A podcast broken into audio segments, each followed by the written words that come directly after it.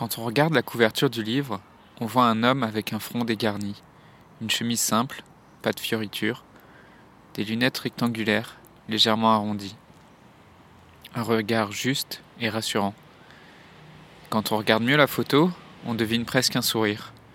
Il se tient l'épaule ou il appuie sa joue sur son index. Deux positions apparemment anodines, mais qui ont beaucoup de sens. Celle du soutien et celle de l'écoute.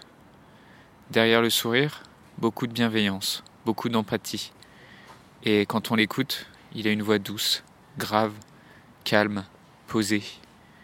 Il pèse ses mots. Des mots intelligents qu'il a mûrement réfléchis. Et pour cause, c'est la vie qui les lui a enseignés. D'aucuns diraient qu'il n'est pas né de la dernière pluie.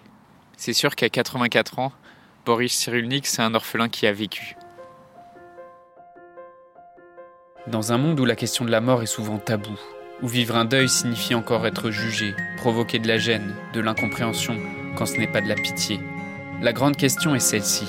Comment des orphelins comme nous, qui avons vécu très tôt la mort d'un parent, qui ne voulons pas porter ce poids sur nos épaules toute notre vie, ni qu'il impacte nos relations actuelles, comment nous pouvons y donner un sens nouveau, construire des relations plus profondes, et surtout, comment nous reprenons le pouvoir sur nos vies?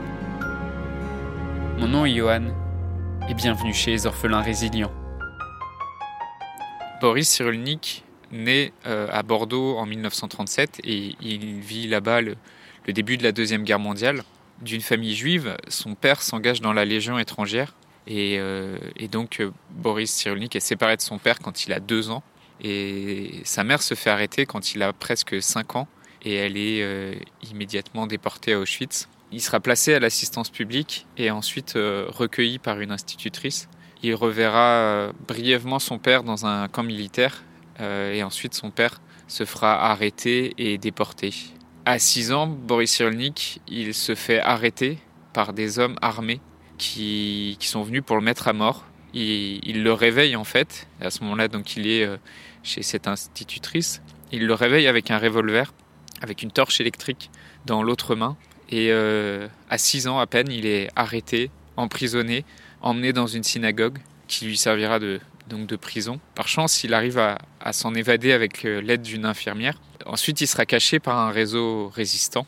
Il va changer de, prénom pour euh, le, nom de Jean Laborde jusqu'à la fin de la guerre.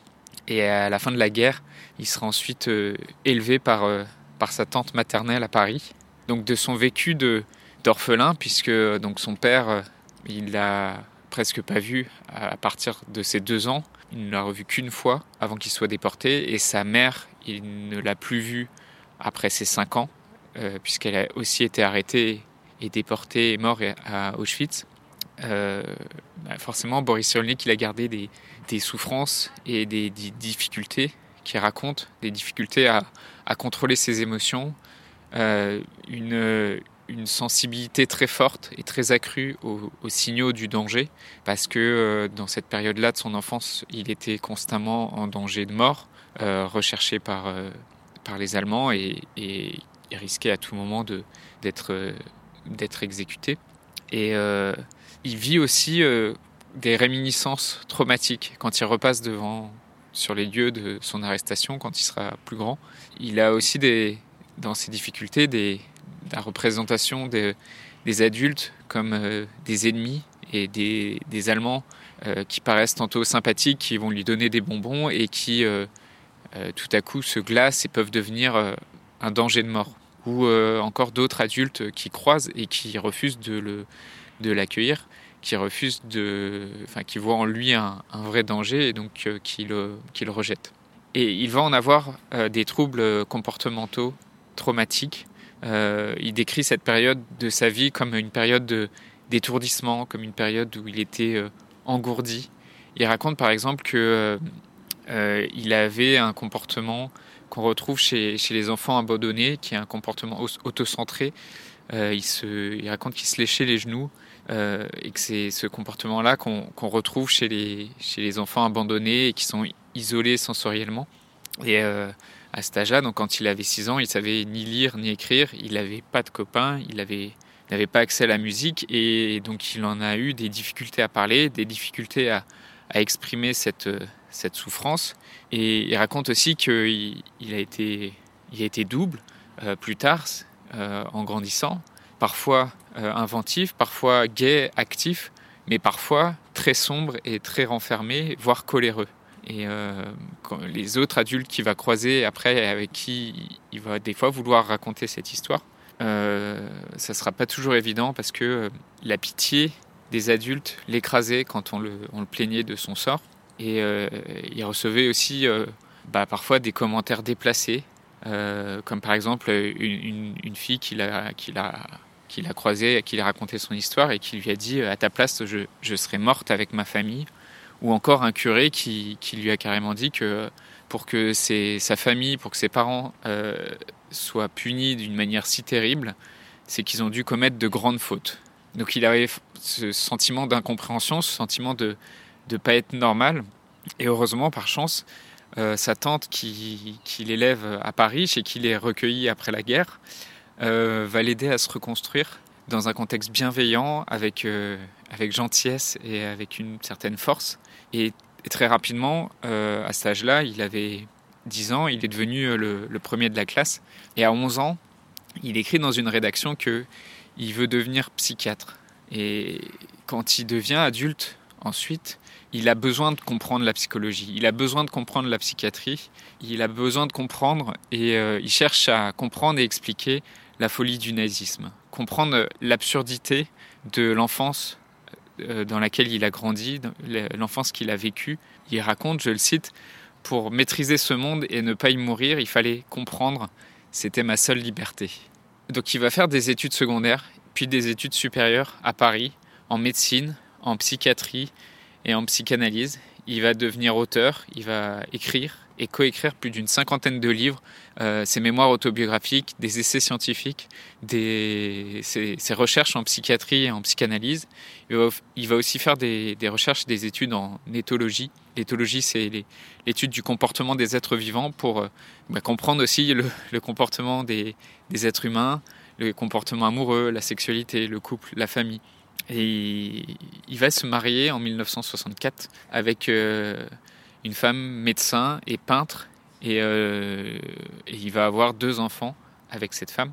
Et euh, aujourd'hui, Boris Cyrulnik est surtout connu pour ses livres et son travail sur la résilience. Il a d'ailleurs obtenu la, Légion d'honneur en 2020. Et la résilience, c'est vraiment ce qui, ce qui incarne son histoire en fait. La résilience, il l'a décrit comme ça, c'est la, reprise d'un nouveau développement après un traumatisme, la capacité à, à se remettre d'un événement traumatique et comment le, le contexte sensoriel, le contexte affectif impacte cette résilience. C'est un, concept qui est assez ancien finalement parce que c'est un concept qui est déjà apparu au XVIIe et au XVIIIe siècle dans la philosophie et dans la médecine américaine. Mais Boris Cyrulnik, il a aidé euh, à, fortement le démocratiser en France et à travers le monde et à le remettre au, goût du jour. Et la résilience, c'est vraiment son histoire. Voilà pour l'histoire de, Boris Cyrulnik. Je voulais euh, ouvrir avec cet épisode une mini-série dans le podcast qui traite sur le parcours de vie d'orphelins résilients connus. Dis-moi en commentaire dans le, dans le groupe Facebook ou sur Instagram si ce type d'exemple, si ce type d'histoire, c'est des choses qui t'inspirent et qui te motivent. Et si ça te plaît, je, referai d'autres épisodes sur ce modèle où j'irai explorer aussi le, le vécu d'un autre orphelin qui est devenu célèbre. Et c'est des, des épisodes qui reviendront ponctuellement dans le podcast. Je voudrais te remercier d'avoir écouté cet épisode et j'espère sincèrement que ce que je t'ai partagé aujourd'hui t'a aidé. Si ça t'a aidé, alors assure-toi de le partager avec quelqu'un d'autre qui en a besoin. J'ai créé récemment un groupe Facebook qui rassemble des orphelins ayant pour mission de partager leur expérience et de s'entraider. Ce groupe s'appelle Orphelins Résilients et l'accès est gratuit. Tu peux retrouver tous les détails pour rejoindre le groupe dans la description du podcast. Orphelins Résilients, c'est une communauté d'orphelins entreprenants, audacieux, ayant réellement envie de faire une différence dans leurs relations auprès de leurs proches et avoir une vie de couple inspirante. Dans ce groupe, tu retrouveras des interviews d'experts et d'artistes, des questions-réponses, des lives et des méditations, et surtout un groupe d'orphelins motivés, courageux et bienveillants.